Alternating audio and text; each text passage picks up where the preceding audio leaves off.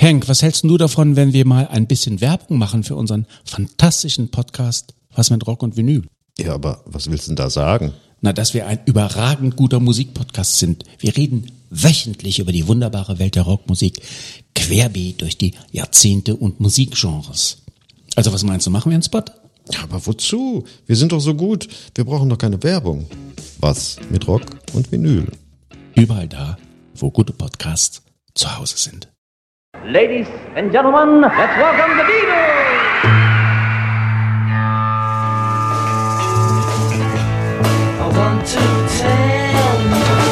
About the Beatles, der Podcast zu den Fab Four mit Malte Asmus. It's great, it's sold, it's the bloody Beatles, shut up. Ich sag's mal gleich vorweg, das vierte Beatles-Album, das hätt's für mich nicht unbedingt gebraucht. Beatles for Sale. Nur 21 Wochen nach A Hard Day's Night wurde es auf den Markt geschmissen. Ein Schnellschuss auf dem ersten Höhepunkt der Beatlemania mit einem klaren Ziel, im Weihnachtsgeschäft 64 nochmal ordentlich Kasse zu machen. Ja, kein Wunder, dass Beatles for Sale in Fankreisen dann auch als das vergessene Beatles-Album bekannt ist. Es gilt übrigens auch für George Martin, den Produzenten. Beatles' Tale is one of the albums I remember least of all. Und das hat auch einen Grund, denn im Vergleich zu A Hard Day's Night ist Beatles for Sale eigentlich ja ein Rückschritt, denn die Beatles, die mussten, um das Album überhaupt voll zu kriegen, auf sechs Coverversionen zurückgreifen. Aber trotzdem, das Album ist vergessen, aber eigentlich nicht zum Vergessen. Eigentlich gar nicht so schlecht, weder vom Songwriting her noch von der Darbietung her. Und hatte in den USA mit Eight Days a Week sogar eine Nummer 1 Single hervorgebracht.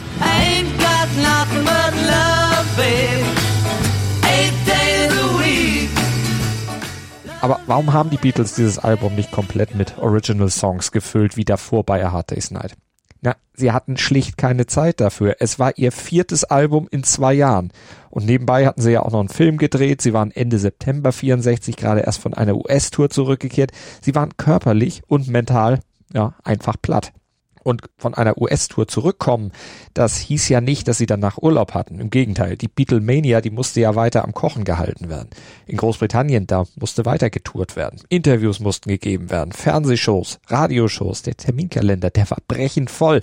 Sie waren eigentlich nur unterwegs, erklärt George Martin hier. They've been so busy and so hard worked because they were.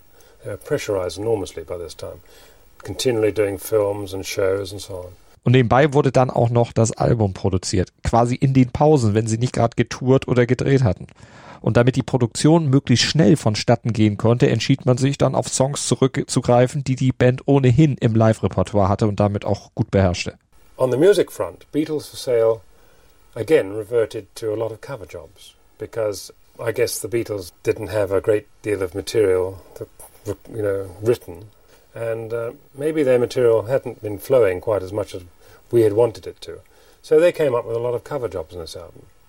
Which were effective too. They were good. Zumal die Fans den Beatles zu der Zeit ohnehin alles aus den Händen rissen, was sie fabrizierten. Das Album, das kam in Deutschland am 13. November raus und in Großbritannien am 4. Dezember. Eine Woche zuvor war hier noch die Single I Feel Fine, She's a Woman veröffentlicht worden, die nicht auf dem Album übrigens drauf sind, die beiden Songs, aber das wirkte sich nicht auf die Verkaufszahlen aus.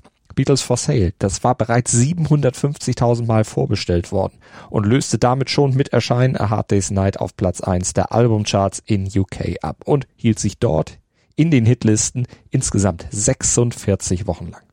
33 Minuten und 26 Sekunden ist das Album lang und wurde zwischen Anfang August und Mitte Oktober, wie gesagt, quasi nebenbei eingespielt. An insgesamt nur sieben Tagen, jeweils in Studio 2 in Abbey Road. Die Coverversion, die hatten sie gestählt durch unzählige Live-Auftritte ja sowieso im Blut dass sie zum Beispiel Carl Perkins Everybody's Trying to Be My Baby, Chuck Berry's Rock'n'Roll Music und den Buddy Holly Song Words of Love auch live zusammen einspielten und dafür gerade einmal insgesamt fünf Takes brauchten, ehe die drei Songs dann fertig im Kasten waren.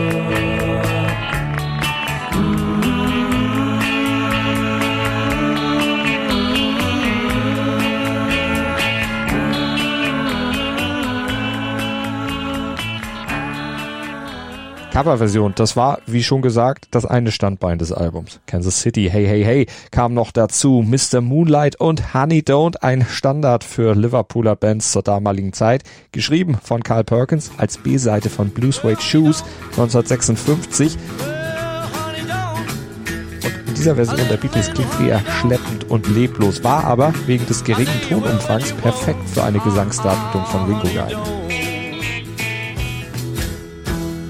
Zu den Coverversionen kamen dann noch ein paar Songs, die Paul und John schon Jahre zuvor geschrieben hatten, die bereits fertig in der Schublade lagen und nur darauf warteten, auch herausgeholt und veröffentlicht zu werden. I'll Follow the Sun zum Beispiel, den hatte Paul bereits mit 16 geschrieben. One day you'll look to see I've gone, for tomorrow may rain, so I'll follow the sun.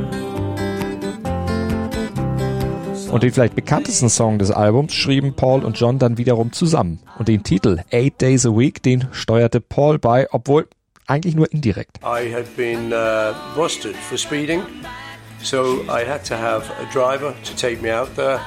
And we were chatting on the way. I remember saying to the guy, Well, how you been? You know, you been busy? And he said, Oh, yeah, mate. He said, I've been working eight days a week. And then went into John's house and said, Right, I've got the title, Eight Days a Week. Eight Days a Week, das schrieben sie also zu Hause und ein paar Songs, die wurden auf der US-Tour von John und Paul dann zusammen im Hotel geschrieben.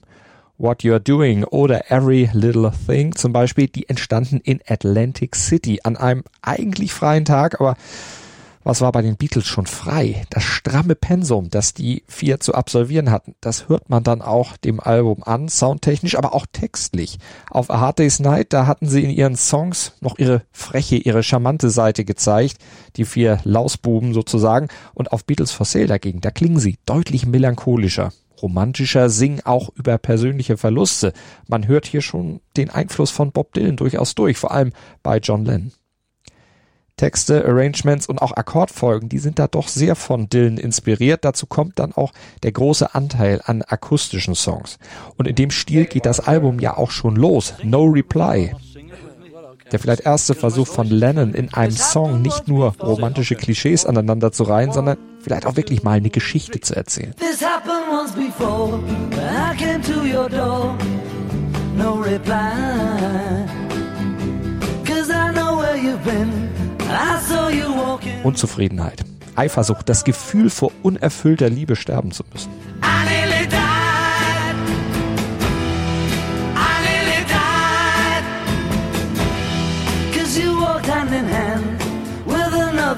Und dieses melancholische Mindset, das setzt sich dann auch bei I'm a Loser fort. Auch das ein Song aus seiner Dylan-Periode, hat er selber später auch gesagt. Er habe darin zum Beispiel das Wort Clown verwendet. Das hatte Dylan auch mal benutzt. Und der Song enthält darüber hinaus auch noch viele Folk-Elemente und ist übrigens der letzte, in dem John ein Mundharmonika-Solo beisteuert.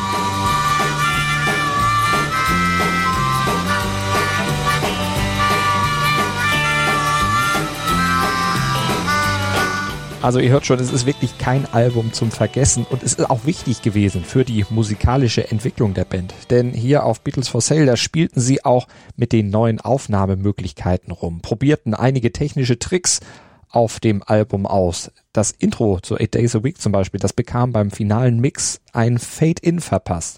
Und Every Little Thing verfügt über gleich mehrere Bassspuren. Kann man gut in der Stereo-Version hören. Da liegt die eine Bassspur auf dem linken und die overdubbte auf dem rechten Kanal.